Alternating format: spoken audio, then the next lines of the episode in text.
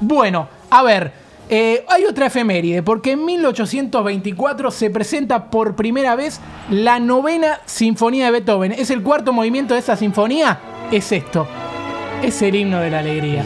Y este es el himno de la Copa Libertadores. Basta con este ritmito de la Copa Libertadores que hay ahora. La Copa Libertadores era esto y que empiece a bajar y que digan, y bien amigos, aquí estamos por Fox hacia toda América. Con Y- Don Niembro, con que aparezca. Niembro. El otro día tuve una dosis de alegría cuando apareció Niembro porque me hizo recordar a, a la nostalgia. Nosotros somos muy nostálgicos del fútbol acá.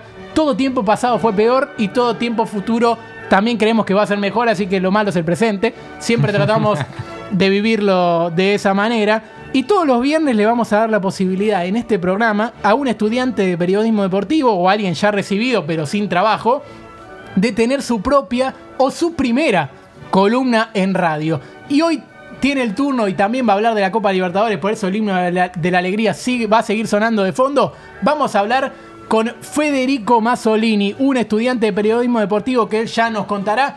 Federico Mazzolini, si estás escuchando este programa de Pica en Punta, solamente tenés que contestar, hola, Hola, buenas, buenas. ¿cómo va Fede? ¿Todo bien? ¿Cómo andas, Agus? ¿Todo tranquilo vos? Bien, todo bien. Contale a la gente en qué momento de tu carrera de periodismo estás, eh, dónde estudias y todo para que la gente ya te conozca y si querés pasar tus redes también para que los oyentes te puedan seguir. Bueno, estoy eh, estudiando en Deportea. Por ahora estoy en el último año, así que si Dios quiere y todo va bien, ya me recibo de, de- de periodista. Y mis redes son Fedemazo99 para Instagram y Fedemazo07 para Twitter. Si quieren, síganme y si les sirve, está todo bien. Bueno, me encanta, me encanta su humildad.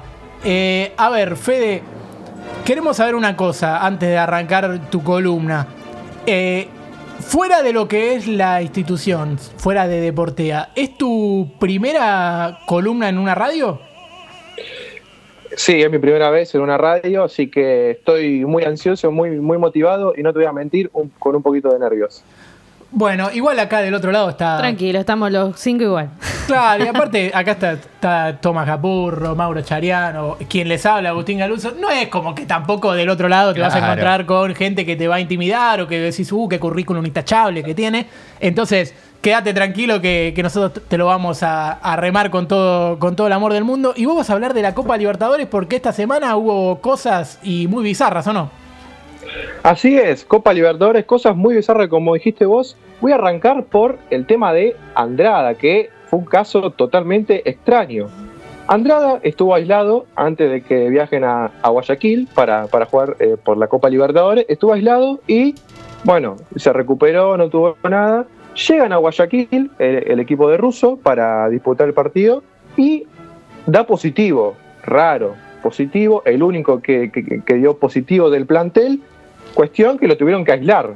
No pudo jugar el partido, en su lugar jugó Rossi, que ya venía atajando. Y, y- y lo más grave de todo es que el partido terminó, todos los jugadores bien, todos regresaron para Buenos Aires. El que no regresó fue Andrada. No lo dejan volver, ¿no? allá. Es así. No lo dejan volver. Habían dicho que el Ministerio de Salud de Ecuador primero tenía que cumplir un aislamiento de, de 10 a, a 14 días. Ahí. Uh, Después dijeron, bueno, está bien, puede volver. El tema es que Argentina no lo deja ingresar al país. Ese es Claro, el tema. o sea, no cuando sé de. Ecuador, no sé de Argentina. Y cuando sé de Argentina, no sé de Ecuador. Y algo que. Es un ida y vuelta que no tiene te- eh, fin. Es sí, una locura. sí estaría bueno que aclares algo que se estuvo hablando durante la semana, de que igual no importa, ¿no? En, en la locación que está, pero no es que Andrada está en una suite en la que dice champán y le traen champán y que la está pasando bárbaro en Ecuador, sino que está cerrado en un cuartito como, como le indica los medios sanitarios. Y obvio, me imagino una incertidumbre, eh, prende la tele en Ecuador y ve que no hay cama disponible, piensa, si me llega a agarrar algo a mí, ¿qué pasa acá? ¿Dónde me trasladan? Está pidiendo de alguna manera volver y que se hagan cargo. Claro, sí, es como vos decís, es que esté en un hotel ahí, que bueno, un cortadito, un cafecito. No, no, está ahí aislada en una habitación, solo, con un médico. Pero bueno, sí, él, él tiene ganas de estar en, en- en su casa, con su familia, volver para, para Argentina para estar más cómodo. por supuesto. Pero bueno, es una novela que no tiene fin por ahora. ¿Y qué pasó con la Copa Sudamericana y con Independiente? Porque ha eh, tenido como un episodio muy grande y los vi durmiendo en el mismo aeropuerto sobre mochilas. Y sí, quiero declarar que me reí mucho de un tuit en el que estaban durmiendo cinco jugadores independientes y la gente puso y respetando la línea de cinco hasta para dormir. Me parece que fue espectacular, quizás de lo mejor que vi en la semana. Sí, eh, fue, para mí fue lo más gracioso de la semana. Fue como la, la frutillita del postre de la Sudamericana. Eso fue cuando Independiente arribó el lunes a Bahía, que iba a jugar por la Copa Sud- Sudamericana, por, por el, por el grupo. Cuando llegaron al país, fueron casos detectables de coronavirus. Fueron 11 integrantes que dieron casos positivos, ¿no? Bueno, cuestión que los tuvieron parados en el, en el aeropuerto durante 6 horas 5 mil sin agua. Una locura. No se podía creer. No. No se podía creer. Incluso Además- la comida se la tuvieron que ir a comprar otros compañeros porque no le daban nada. O sea, tuvieron Claro. que. ¿Qué comemos? Claro, y no sé. No le daban nada. Nada de nada. ¿Y qué Y pasó, no, ¿qué pasó no sé, con la policía? Porque agua. la típica policía de Brasil, ¿no? Que no, no sé, no conozco todos los policías de Brasil, pero por lo general se ve en los eventos deportivos un tono más agresivo, Sí. de menos respeto.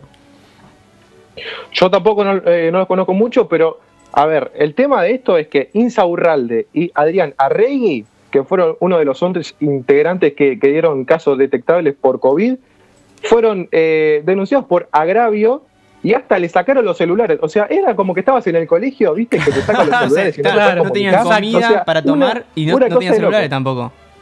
No tenían celulares, no, no se podían comunicar, nada. Le sacaron todo. Por eso, y esta, y esta fecha de Copa Libertadores hubo muchos cambios de partido. River, que iba a jugar en Colombia por la situación de Colombia, se tuvo que pasar a jugar a Paraguay. Y, y de eso seguramente tenés algo, pero lo que quiero decir es que el Junior Fluminense se jugó ayer en Guayaquil, si no me equivoco, y la gente de Guayaquil se enteró por las redes sociales que Junior había dicho, sí, vamos a jugar allá, a Ecuador. Que porque Junior es de Colombia, dijo, vamos a jugar allá. Y los de la red dijeron, en Guayaquil, pero qué- ¿quién avisó acá que, que se va a jugar esto? Twitter avisó. Bueno, nos entramos por la red, así que armaron todo el operativo ahí para que vayan a jugar ahí. Pero River sí jugó en Paraguay y ayer empató 0 a 0. Así es, Agusí. River jugó en Paraguay, tuvo un gran partido, eh, jugó excelente, no pudo meter el gol, pero bueno, sí, como, como vos habías dicho, se, jugó en Paraguay por los problemas que está pasando en, en Colombia, que eh, el partido era el miércoles, pero se fue, fue ayer el partido, pero bueno, eh, esperemos que se, se resuelvan todos estos, estos líos en Colombia, que hay marchas por, son, son marchas masivas para por en contra del, del gobierno colombiano. Bueno, eh, te agradecemos, Fede, porque hayas tenido esta primera experiencia en radio. ¿Qué te parece pica en punta? Pero sin, sin presiones, Sí, ¿eh? Opinión claro, sincera. La realidad. No, yo no te voy a mentir, mira, yo a las 12 cuando, cuando arrancaron al aire estaba en clase, muteé la clase y dije, voy a escuchar pi- pica en punta porque Este es el periodismo Ah. que queremos. Este Bien, es el bien, periodismo que queremos. Bueno, eh, no te voy Fede, a negar. Qué placer de que hayas estado con nosotros, que hayas tenido esta primera experiencia eh, con el himno de la alegría de fondo, nada más y nada menos. Así que la alegría de tenerte para hacer ese juego de palabras. Te saludamos.